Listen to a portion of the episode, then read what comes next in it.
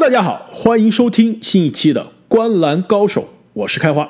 大家好，我是阿木。大家好，我是正经。那么 NBA 本赛季的常规赛啊，也是正式的进入到了最后一个月的角逐。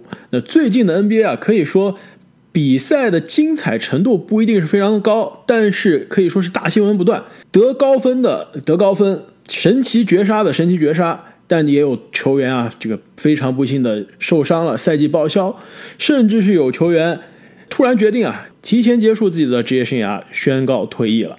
因此呢，本期节目我们和大家来分析一下这 NBA 本赛季啊排在头部的这几支球队争冠的格局到底是怎么样。因为再往后啊，就随着常规赛即将结束呢，我们肯定会很多的讨论到这个外卡赛，包括季后赛的对位啊，很少有机会。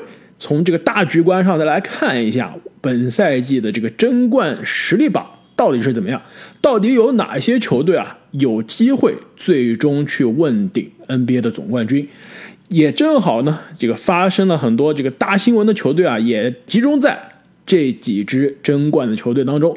因此，我们今天呢，三个主播我们在开始之前内部先投了个票，我们选了六支我们心目中啊。本赛季最有实力、最有可能冲击总冠军的球队，我们来跟大家一一分析一下。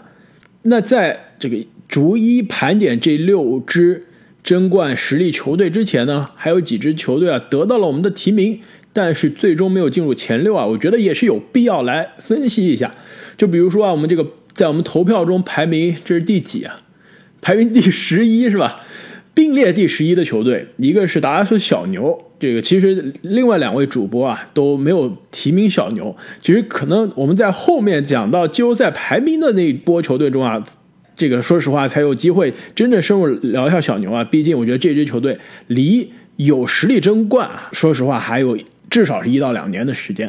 因此我把这边放过来，我只是想说啊，我觉得卢卡和我们后面要提到的另外一个西部球队的某一个后卫啊。是西部季后赛大家最不想遇到的对手之一，也是西部季后赛可能是最可怕的冷血杀手之一。两位怎么看？尤其是本周卢卡的这个金鸡独立的，都不是后撤步三分了，这是向前立定跳远三分，单脚立定跳远三分绝杀，是不是到了季后赛头部的球队都很不愿意遇到这支球队和这个男人？其实你说到这个卢卡的绝杀这场比赛，我是从头看到尾的，因为打的是我的主队之一。这个阿木，你有多少个主队？我有两个主队啊，一个东部是篮网，西部是灰熊啊。东兰特和西兰特，没错。那这场比赛确实，卢卡在之前，特别是上半场比赛，好像就得了三分还是五分啊？四分好像。上半场我看了，这上半场看的实在让人太捉急，然后我下半场就没看，就错过。手感非常不好，攻击欲望也不强，这个传给队友，队友也投不进。投篮还没有对面的阿伦准，没错。但是最后时间，那个阿伦准了一整场比赛，包括罚球准了一个赛季啊，百分之九十几是百分之九十一的罚球命中率，最后时刻两罚不中，导致给了卢卡最后绝杀的机会。那其实卢卡这个球，要我说啊，就跟之前我们说这个萨格斯的球一样，这球绝对是蒙的，这等于说是一个三分线外的失去平衡后的一个抛投三分球。这个球让卢卡投一百球，我估计他只能进个。三到五球，哎，你要让我说，我一开始也是觉得肯定是蒙的。但是我今天听 ESPN 的这个 Jackie McMullen 啊，他跟这个 The Ringer 的比尔西蒙斯啊谈到这球的时候啊，McMullen 他就说了，他说我听说了卢卡各种角度的绝杀，各种被对手防住的角度，他要怎么破啊，都练过。他说卢卡进这个球有运气的成分，但据说他绝对已经练过这个情景了。而且他们也提到了这个卢卡在被小牛选中来达拉斯之前，在皇家马德里的最后一场比赛，好像就进了一个类似的这个三分球。所以说有运气成分，我承认。但是这位年轻人现在第三个赛季啊，打到现在上演的神奇时刻实在太多了，我愿意相信啊，他是有这个实力做出这种神奇的表现的。因此到了季后赛啊，虽然还没真的是像前面六支球队有争冠的实力啊，但是绝对是一个很。让人胆寒的很难缠的对手，没错。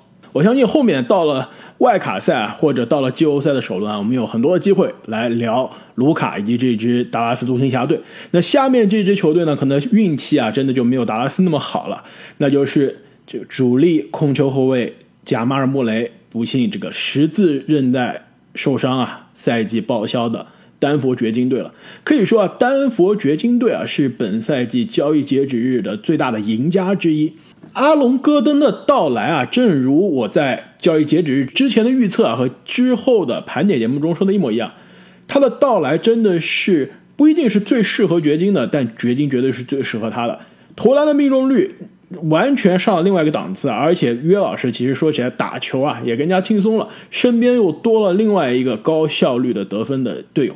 眼看这支球队是这个上升的势头非常明显，而且约老师也是进入到了 MVP 的票选的。可能现在是大家公认的第一名啊，很有可能再次创造上赛季季后赛的神话。但是就在这个时候，穆雷啊，不幸的在对阵勇士队的比赛的最后关头受伤了。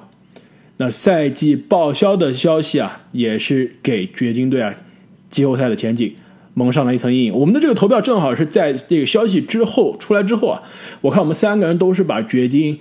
非常不幸的放到了第十名或者第十一名。我现在想问一下两位啊，如果穆雷不受伤，在那之前我们投票，你们会把他放在第几？我觉得这个假设啊，其实真的没有必要特别深入的去讨论啊，因为现在掘金相当于自断一臂。那在季后赛里面缺少了穆雷之后，约老师肯定是独木难支了。其实我觉得更神奇的是另外一点，就是刚刚你提到的这个 MVP，这个赛季可以说啊，这个 MVP 感觉像是有魔咒一样。任何人只要沾上了这个 MVP 的讨论啊，马上要么自己出事儿，要么队友出事儿，要么球队出事儿。我们想想啊，赛季最开始的时候，有谁位列过前列的？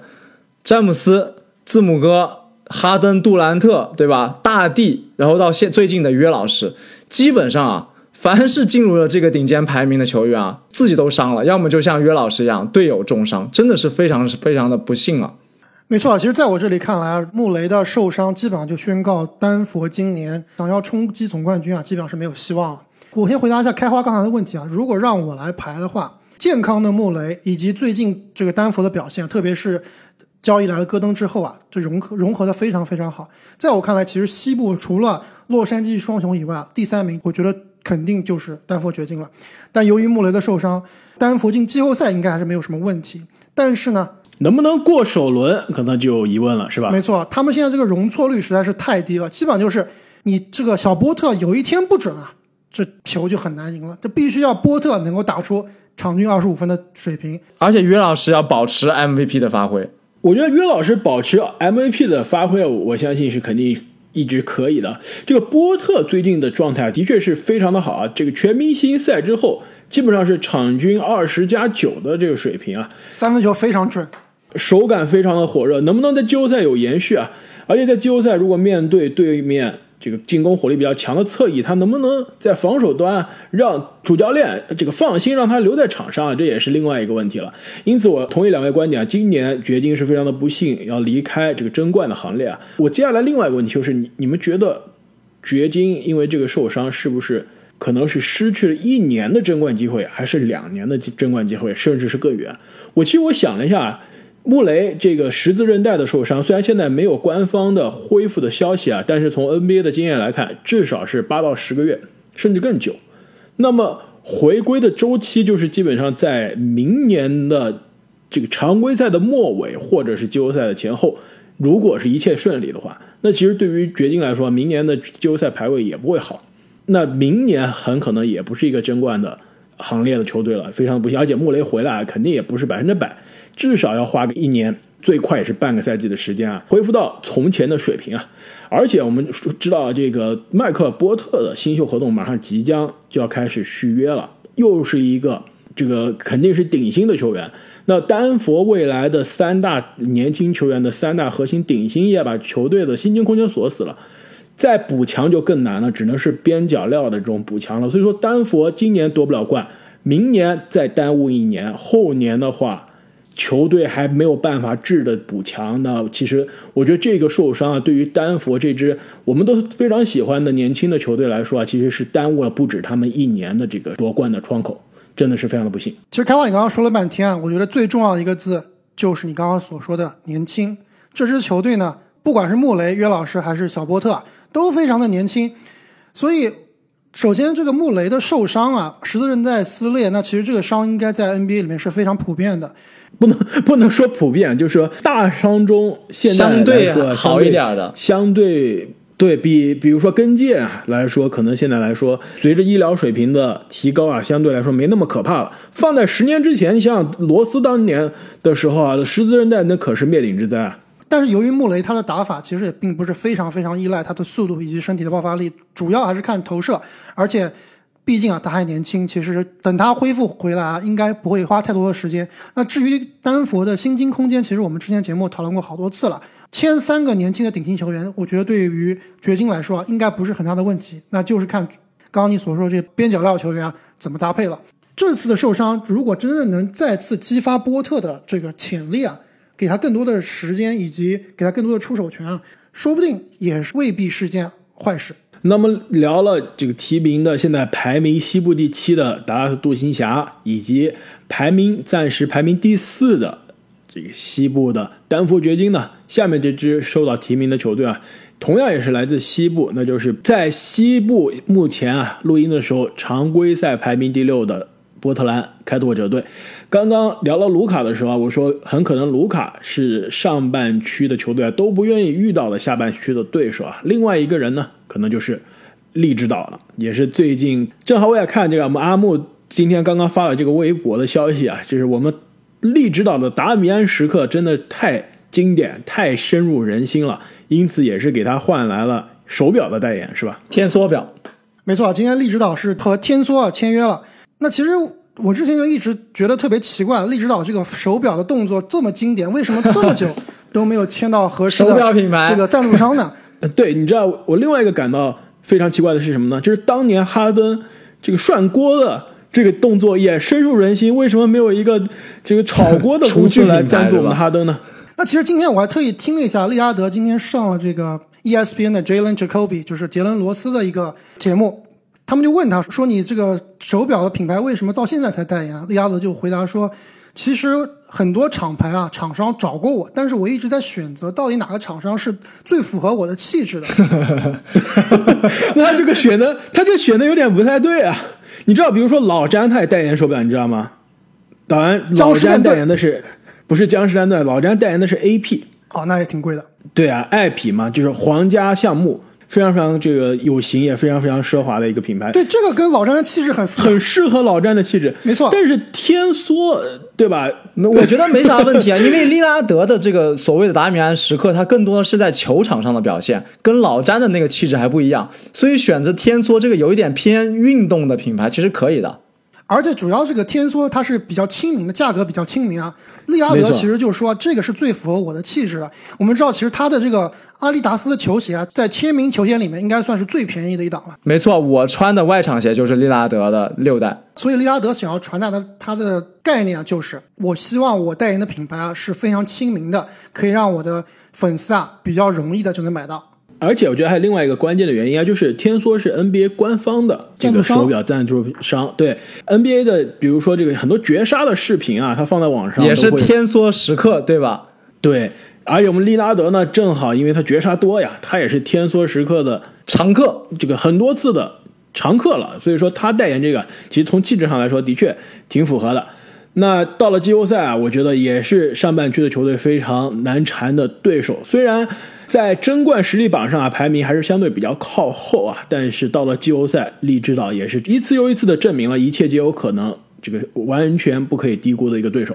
其实之所以最后我们把开拓者排到比较靠后啊，我个人的最大的一个疑虑就是纽基奇今年的退步实在是太大了。如果纽基奇能够到去年的水平，甚至是之前受伤之前的水平啊，我觉得我很有可能会把开拓者的排名排到前七甚至前六。另外一个原因啊，我觉得就是他们的这个防守问题，加上刚刚阿木说的内线的问题，导致这整支球队啊完全是防不住的状态。之前我看了一场跟雄鹿队的比赛，字母哥打开拓者真的就跟逛街一样，随便扣随便进去。我们赛季之前寄予厚望的这个考文顿柯将军的这个防守啊，感觉是完全堵不上他的漏洞。其实我觉得开拓者在我这里啊，跟刚刚开化独行侠以及东部的另外一支年轻球队凯尔特人啊是非常像的。这三支球队啊，都是大家季后赛不愿意遇到的对手。在任何一场比赛里面，我认为他们跟任何一支超级的宇宙战舰对刚啊，都是有可能赢比赛的。但是如果要让他们去赢一个系列赛，真的他们的问题还是太多了。哎，这点我真的非常同意啊！但是讲到一场定胜负啊，这两支球队正好是独行侠和开拓者啊，就是现在争夺第六名的两支球队。如果掉到第七，就要去打外卡赛了；如果是第六，就不用打外卡赛了。所以说，这两支球队啊，常规赛剩下来的比赛的排名争夺啊，也会是非常重要的焦点。那我们在后面呢，也会给大家带来季后赛。可以说是在外卡赛左右，甚至是争夺外卡赛名额的那些球队的分析。那紧接着我们再来看，接下来在我们争冠实力榜上得到提名的球队依然是没有进入前六，那就是在我们的排名中呢，排在这个争冠实力榜的第八名，但是在 NBA 的西部常规赛啊，高居第二。也是本赛季啊，我看很多球迷在我们的留言下面也讲了，这个投票太阳队成为本赛季啊最让人惊艳的球队，这一点啊，我也是打心底里啊非常的同意。不得不说啊，我们三个人中啊，我是唯一一个把太阳排进第六的，另外两位是把太阳排到第九啊，我是把它排到第六名。我觉得其实太阳啊，在我看来，因为那个男人的存在啊，到了季后赛。虽然现在看上去像满脸写着我是一个常规赛球队，到季后赛就要掉链子了，但是就是因为那个男人的存在，我觉得太阳不可小觑。能不能有就是他现在西部第二的这个水平啊？到了季后赛不一定，但绝对不会说是首轮游。到了第二轮啊，我觉得也是至少可以跟洛杉矶的球队啊正面的刚一刚。我这里之所以把他排到第九名啊，也正是因为那个男人的存在。导致这支球队啊，他真的在季后赛里面不非常让我放心。你说的是哪个男人？我说的是克里斯保罗。我我们说的是同一个男人吗？难道你说的是艾顿吗？我说的也是克里斯保罗。为什么？为什么你把克里斯保罗说成了感觉像季后赛要掉链子的感觉呢？克里斯保罗季后赛啊，真的是从来不会让你失望。他一共打过十五、十六年的球啊，一共进过十二次季后赛，这个比例啊，真的是非常的大。但是你看一下他过往的战绩啊。只有跟哈登那一次一起是进入了西决，其他年份没有一年是能过二轮的。保罗在我这里问题不是说他不强，而是我觉得一支球队，如果你球队里面的头号球星是克里斯保罗的话，这个球队常规赛没问题，但是季后赛真的很难走得很远。这点我非常同意啊！这保罗跟哈登真的是属于类型比较相似的球员，有他们在的球队，这个地板真的太可怕了。上一年还是这个在季后赛之外的年轻的太阳队来了个保罗，立刻就脱胎换骨进入了西部，现在是第二的这样一个成绩。之前一年在雷霆也是这样，对吧？去雷霆的时候，我们说这支球队基本上要西部垫底了，保罗说不定都不用出场，结结果硬生生把雷霆带进了季后赛，确实真的是非常非常可怕。但是同样的，保罗在季后赛啊。并没有能完全的证明自己啊，而且除了保罗和克劳德之外，这支球队的其他核心球员，他们的季后赛经验是什么？是零，就没有季后赛经验。而且这支球队这个赛季常规赛之所以打得这么好啊，你们知道他们有一个数据是全联盟排名第一的球队，那就是他们的场均助攻健康吗？是第一啊，当然健康也很重要，这助攻是第一啊，很大一部分原因也是。保罗带动的这个体系存在，但是助攻第一啊，在季后赛，我认为相对来说是比较容易克制的一个体系。就你传球过多，除非你达到宇宙勇的那样的程度啊，不然没有一个强点，确实是很容易被针对的。那么说完了这支让人非常惊艳的太阳队啊，如果说今年有一个球队可以与之一拼，去这个角逐最让人惊艳的球队呢，那就是西部目前排名第一的犹他爵士队。那也是啊，在我们争冠榜上，这个排名第七，刚好错过了前六的排行。那我们三个人现在都把爵士放到了争冠的前六之外啊，但是战绩爵士依然是一骑绝尘。两位怎么看？为什么都不约而同的在季后赛不看好爵士呢？其实爵士跟太阳某种情况是比较类似的，就是常规赛非常的稳健，今年也是比较少有伤病。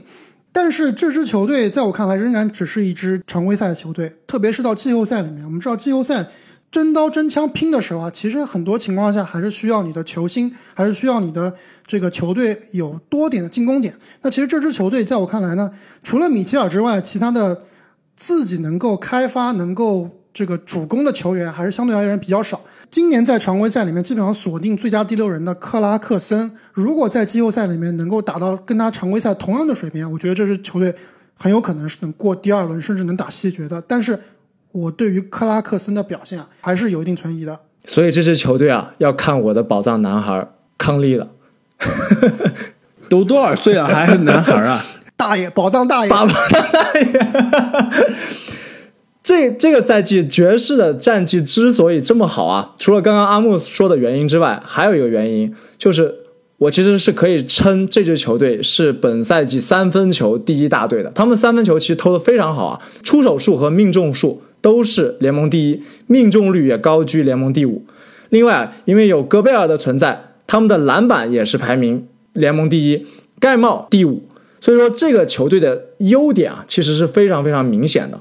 但是啊，到了季后赛之后，我们回忆一下他每次季后赛的这个表现以及对手，我们会发现一个问题，同时也在这个赛季的数据上啊得到了反映，那就是他们的抢断倒数第二。其实这个抢断数呢，倒不能完全反映一支球队的防守问题，但是从侧面上反映了这支球队的防守最大的问题啊，来自于外线防守压迫力的不足，就没有能够对外线的球星啊有足够的。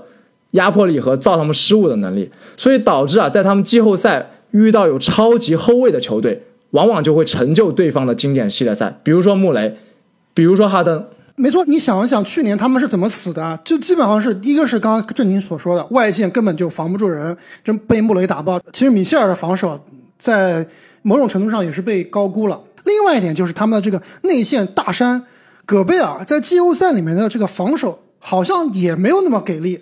是不是？对，特别怕超级后卫，也怕约老师。当时不是也是被约老师打成筛子？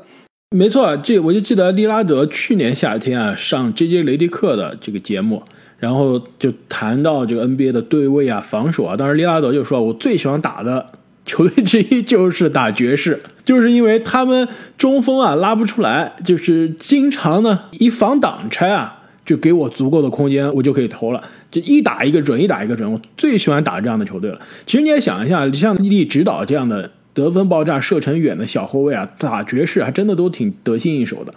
因此到了季后赛呢，真的往往大家谈的就是你常规赛战绩好，对吧？是因为你每天打不同的对手。但是到了季后赛啊，百分之四十可能是实力，百分之六十真的就是对位。一旦你遇到了针对你的对位的球队啊，很有可能就出现以下克上的局面了。因此，爵士今年常规赛打得顺风顺水，而且整个球队运转的真的是太高效了，就像一个机器一样，这个无缝衔接的运转非常的高效，团队篮球。但是呢，到了季后赛啊，真的是不好说。我觉得能战胜爵士的球队啊，就是我们后面要聊到的这六支争冠实力榜排名前六的球队了。那排名第六的球队呢，就是。现在 NBA 东部排名第三的密尔沃基雄鹿队，那可以说啊，密尔沃基雄鹿队呢，过去两年在常规赛啊，都是感觉像今年的爵士的感觉是吧？顺风顺水，打的呢真的是摧枯拉朽，经常是可以虐对手很多分啊。但是连续两年呢，在季后赛都是早早的出局了。一九年呢是在东部决赛败给了猛龙，那。去年呢是在东部的半决赛啊，早早的就被热火淘汰了。呃，今年的雄鹿啊，两位可以说这个大家对他的期待都非常低啊，包括我作为可以说是字母哥进入到 NBA 以来就一直喜欢字母哥的球迷了，但是我今年对雄鹿的期待也是非常低。有没有觉得这个相对比较低的期待啊，其实对于这支球队来说是一个好事呢？没错，而且我觉得相对比较低的期待，对于字母哥本身来说也是一件好事。就是今年其实我们聊这么多 MVP 人选，这个字母哥一直都是排名比较靠后的。但是我这里把雄鹿排到第六名啊。首先，我今年看雄鹿比赛并不是非常多，但是看他们的纸面阵容啊，确实还是非常的强的。所以，只看纸面阵容的话，我觉得雄鹿就有资格能进入我们这个今天讨论的前六的争冠球队之一。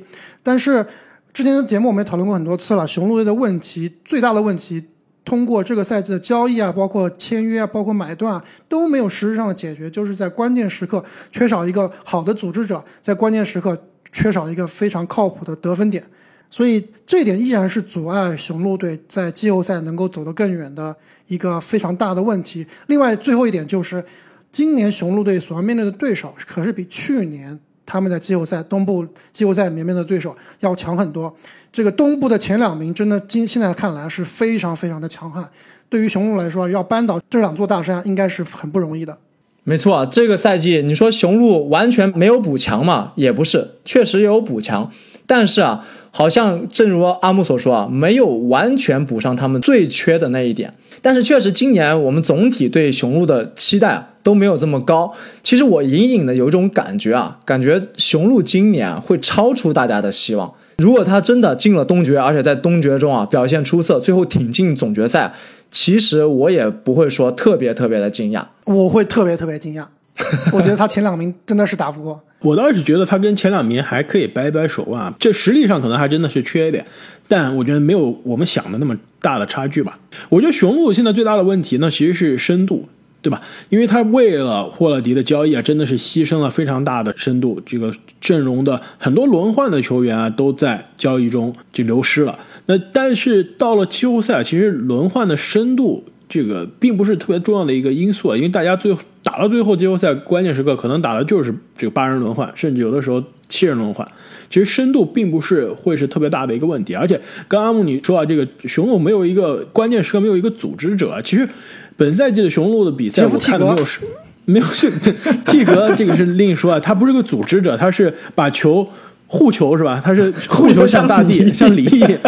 护 球像李，他是运球者，他运球者，这这不另说啊。我说今年雄鹿的比赛，我看的没有去年那么多，但是今年我看的印象最深刻一点就是字母哥变成球队的组织者了。他其实今年打的是组织这个给队友做嫁衣、串联进攻啊，打的效率最高的一年。我印象中他的爆发赛季之一就是他的一五一六赛季啊，就这个进入全明星之前的那个赛季，那时候球队还让他打过一年组织后卫。就高个子组织后卫啊，当时他打这个组织后卫，虽然是组织后卫的名号啊，但是这个视野啊、传球都不太行。今年虽然感觉打得像个中锋似的，但是他的视野和传球啊都比之前更加老道了。我倒是觉得，其实字母哥啊是雄鹿现在真正的组织者，而且更关键一点呢，我们刚刚说啊，到了季后赛讲的是对位。你想一下，这个东部。能防住字母哥的人，曾经对吧做到的，比如说是卡哇伊和西卡。那现在卡哇伊不在了，猛龙能不能进季后赛，或者说这外卡赛的结果怎么样，现在也不确定啊，估计也不一定能碰到雄鹿。另外一个呢是阿德巴约，那热火现在感觉跟雄鹿也不一定能在季后赛对上位啊。哎，这不好说，说不定真的第一轮就碰上了。对，的确啊，有可能热火如果现在第六的话，真可能第一轮遇上，那我觉得雄鹿就有点捉鸡了。但是我觉得热火应该是可以常规赛最终应该进入前五的。所以我觉得除了热火这个可以说是对于雄鹿来说最糟糕的对位啊，你们觉得东部还有哪支球队的对位，纯从对位上来说啊，能把字母哥限制的很好？我觉得限制字母哥从来不是靠哪一位球员单一的把他防住的，基本上限制字母哥就是靠关门打狗，把他内线这个。用多名球员人墙把他堵住，限制他的突破，让他多传球传给其他球员，传给米德尔顿，没错，传给米德尔顿和布莱德索这样的球员，然后堵他们在这个季后赛里面拉胯，就投不进。所以这个我觉得是赢雄鹿的这个制胜之道。所以我倒并不是特别看重谁哪一位球员在季后赛里面对位字母哥能占到非常大的优势。另外一点，我觉得雄鹿队今年下降比较大的就是他们的内线，就大洛佩斯今年的下滑是非常非常的明显，很多情况下都得让波蒂斯来打五号位，甚至字母哥打五号位。那这一点对于球队的机动性来说，大洛不在了，确实是会让球队运转的快一些，但是。大洛是这支球队过去几年来在三分线外最稳定的一个射手，那他今年的不管是命中率，不管是上场时间都有所减少的话，在季后赛里面就很有可能让这个雄鹿的对手关门打狗实施的更彻底一些。哎，其实说到这个三分球啊，就我看了一下字母哥本赛季的这个三分球的命中率啊，他其实十二月份的时候百分之二十五，一月份的时候百分之二十九。二月份的时候还百分之二十九啊，这个三月份就已经提升到百分之三十九了，而且他的罚篮命中率呢也是基本上一个月比一个月好。虽然我们觉得字母哥能练出三分，期待他练出三分，这个期待了很多年了，每年都被他欺骗，是不是今年有可能就是在季后赛看到全明星赛水平的字母哥的三分球呢？我反正是不信的。你刚刚说了，这一月、二月都百分之二十多命中率，三月百分之三十多。其实他在同一场比赛都能给你来这样的起伏，投进两个空心，第三个球三不沾，所以他这个三分球啊，依然是不是很靠谱的。就像我之前所说啊，字母哥这个机械炮台，他真的别去勉强自己了，就把自己当成奥尼尔来打好了。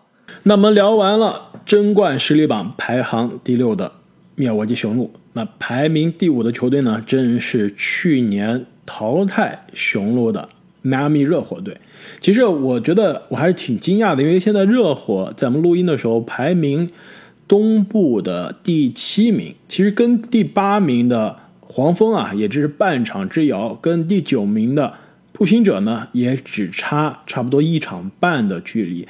两位把这个热火都是排到了第五，我是把热火排到了第七啊。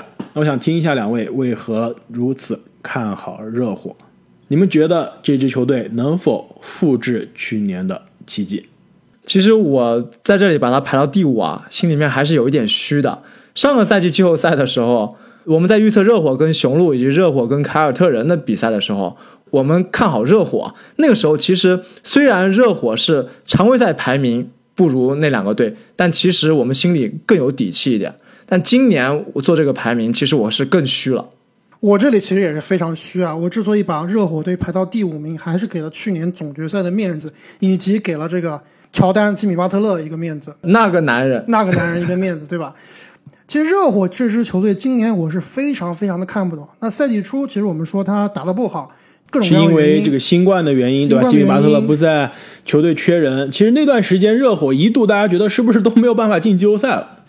那后来相继这些球员都伤愈归队，也是磨合了相当长的一段时间。包括最近啊，也是引援了奥拉迪波。那奥迪其实之前的比赛打的还是不错的，最近也是受伤了，被奥林尼克完爆是吧？奥林尼克去了火箭，场均十八分八个篮板，对大刷子。但是热火这支球队，我目前看来啊，还是有点看不懂，就他们的实力是远超过、远不止他们现在的排名的。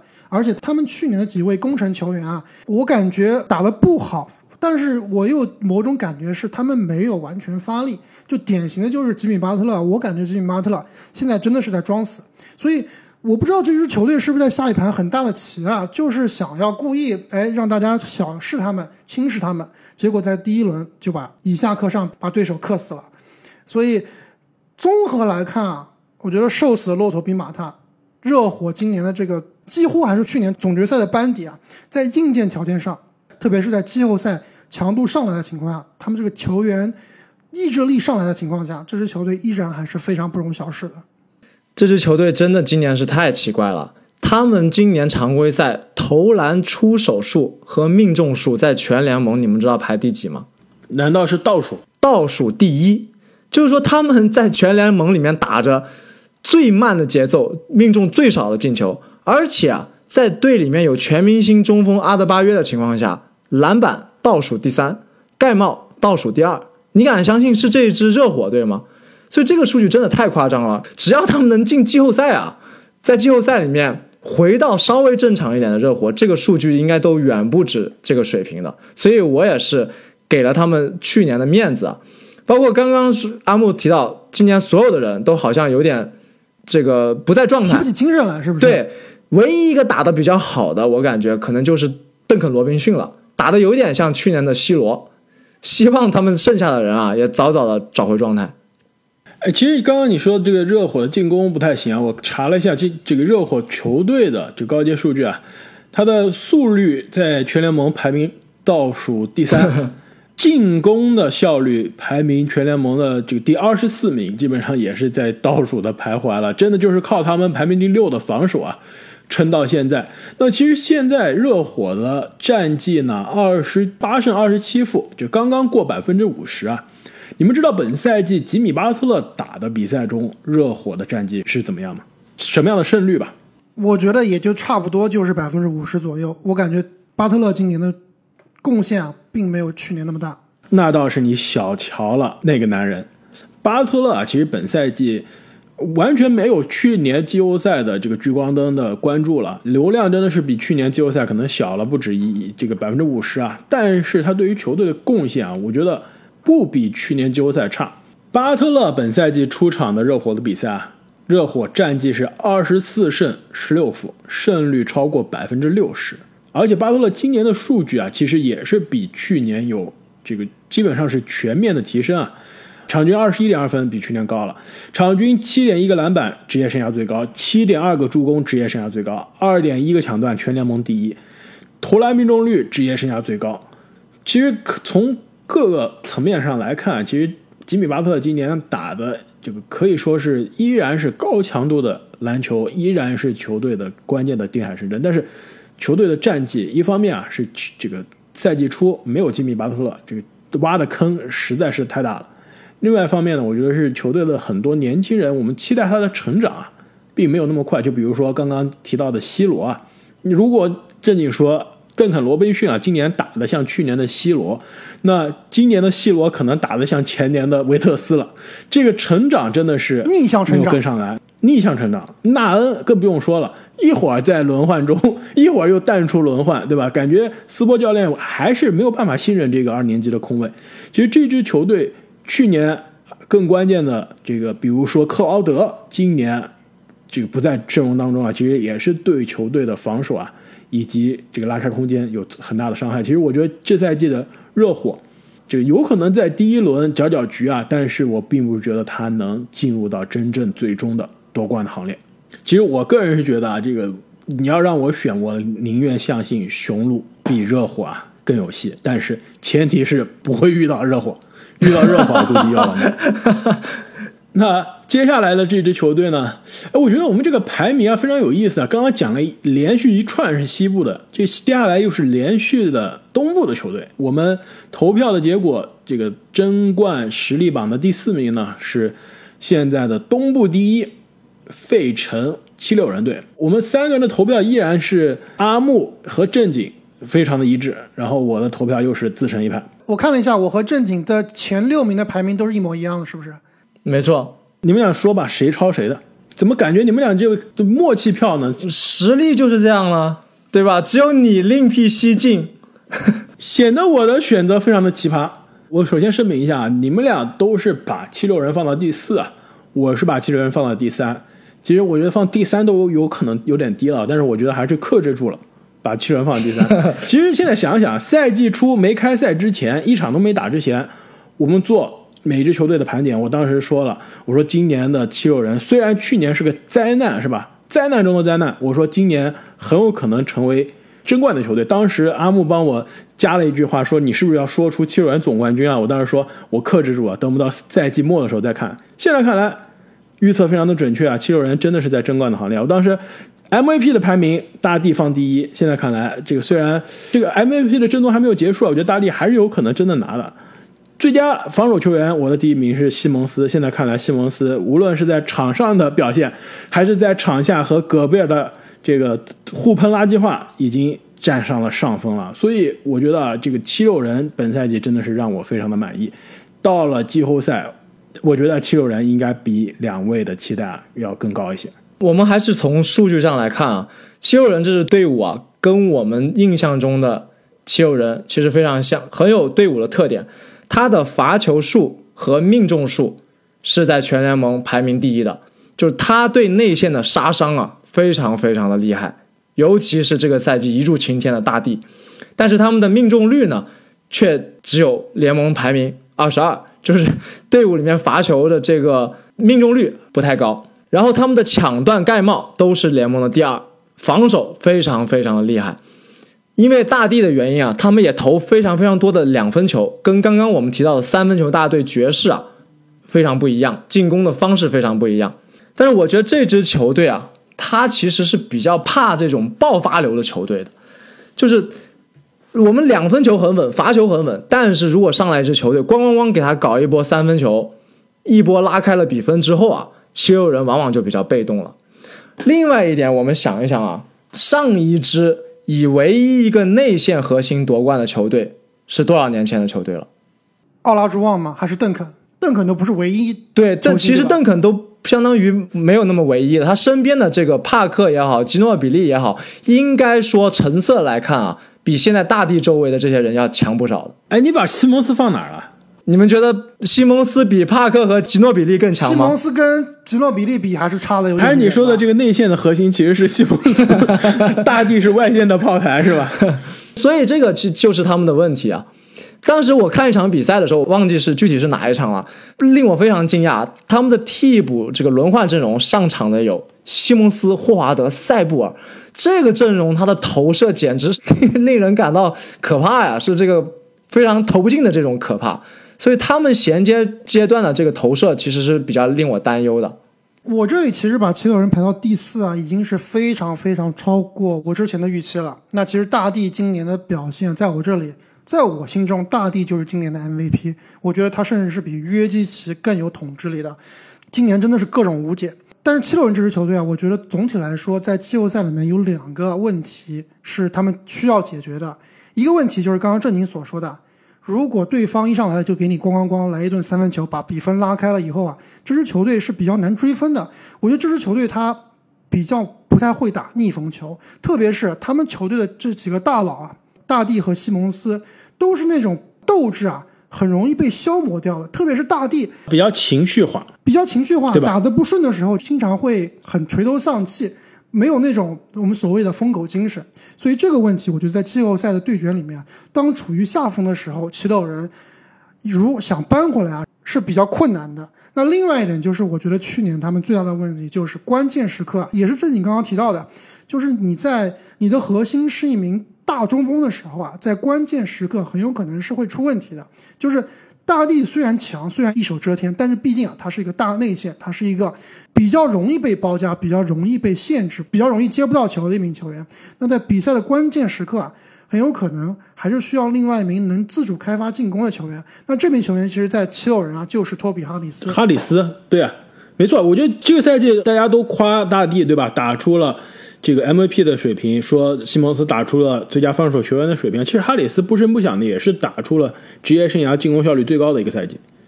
没错，大帝是内线的无限统治，那西蒙斯很有可能是今年的最佳防守球员，哈里斯其实真正就是这支球队的杀手。那他到底在季后赛有什么样的成色？目前来看，他的履历告诉我们并不太行。哎，哈里斯是不是你去年季后赛这个最差阵容？最令人失望球员之一，对对，最差阵容的 MVP 啊！最差阵容的 MVP 不是第一就是第二，就是铁的不能再铁了。哈里斯他的位置其实跟雄鹿队的米德尔顿是有点类似的，就是常规赛哇很厉害，各种进、各种单打、各种这个神仙球。季后赛强度上来以后，能不能 carry 球队啊？其实这点七六人面对的问题跟当年的雄鹿是有点像的。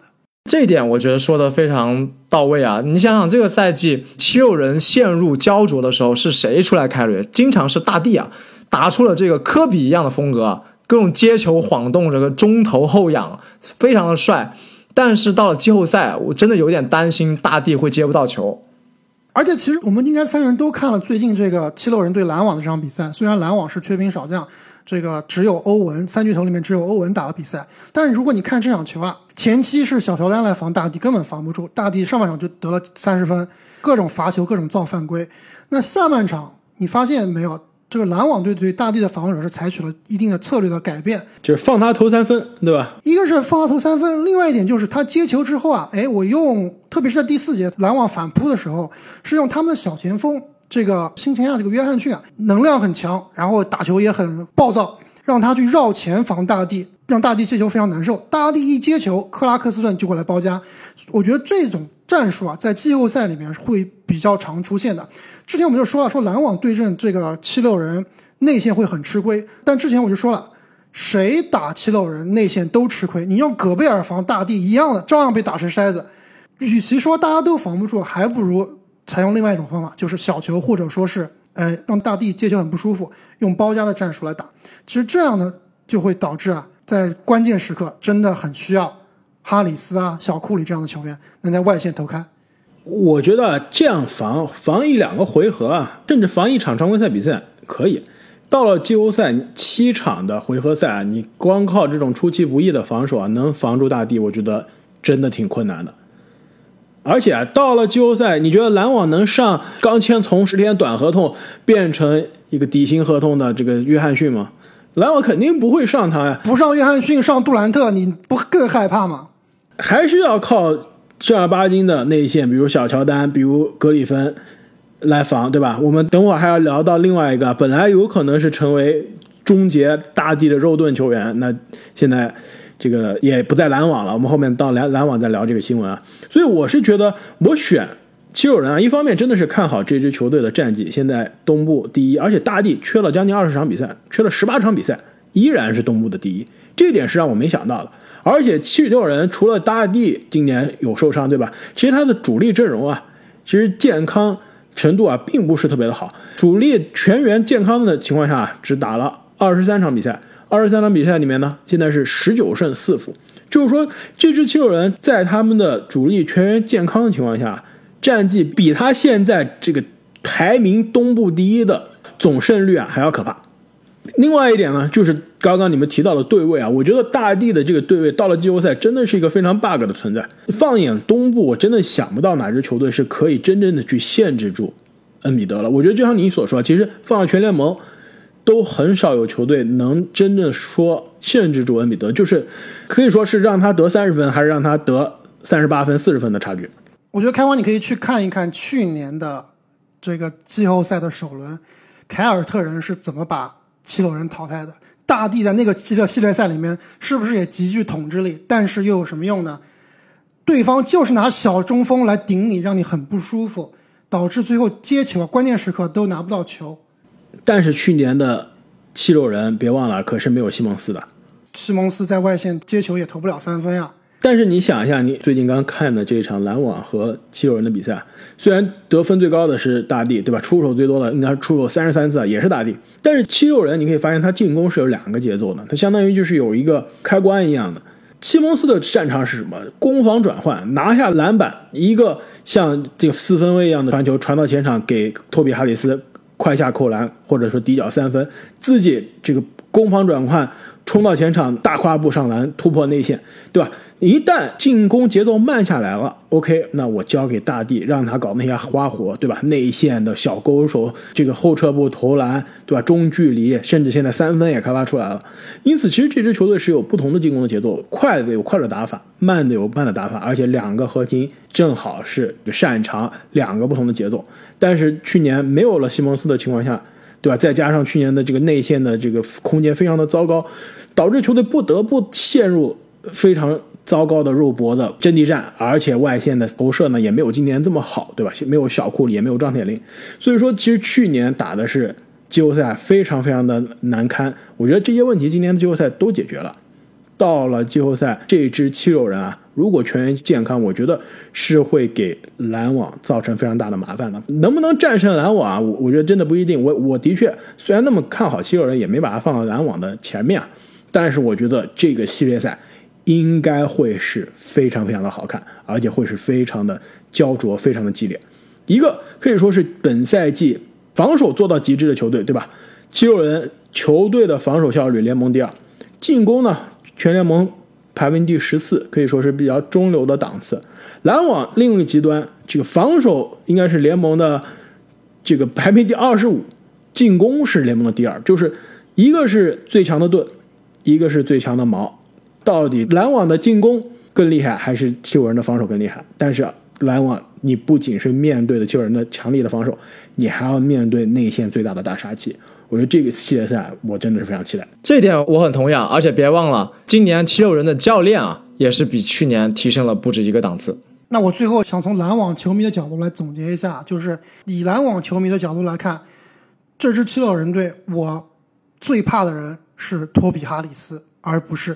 大帝，哎，这点我同意啊。所谓的 X 因素，没错啊。我我真想想说的就是这一点。我们去年季后赛每一个系列赛的盘点的时候，我们当时都聊每支球队的优势、劣势和 X 因素。我觉得托比哈里斯就是这个七六人争冠道路上的 X 因素。如果他托比哈里斯延续常规赛的这个手感、这个进攻效率，那这支七六人真的是相当可怕，真的是可以给篮网造成非常大的麻烦。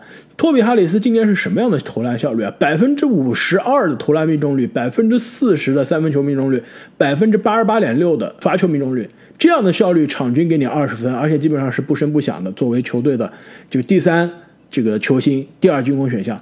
那到了季后赛能延续这个手感，能甚至有所提升的话，那真的是相当可怕了。所以我同意阿姆尼的观点，球队季后赛能走多远啊？最大的变数不是大力，不是西蒙斯，真的就是这个哈里斯。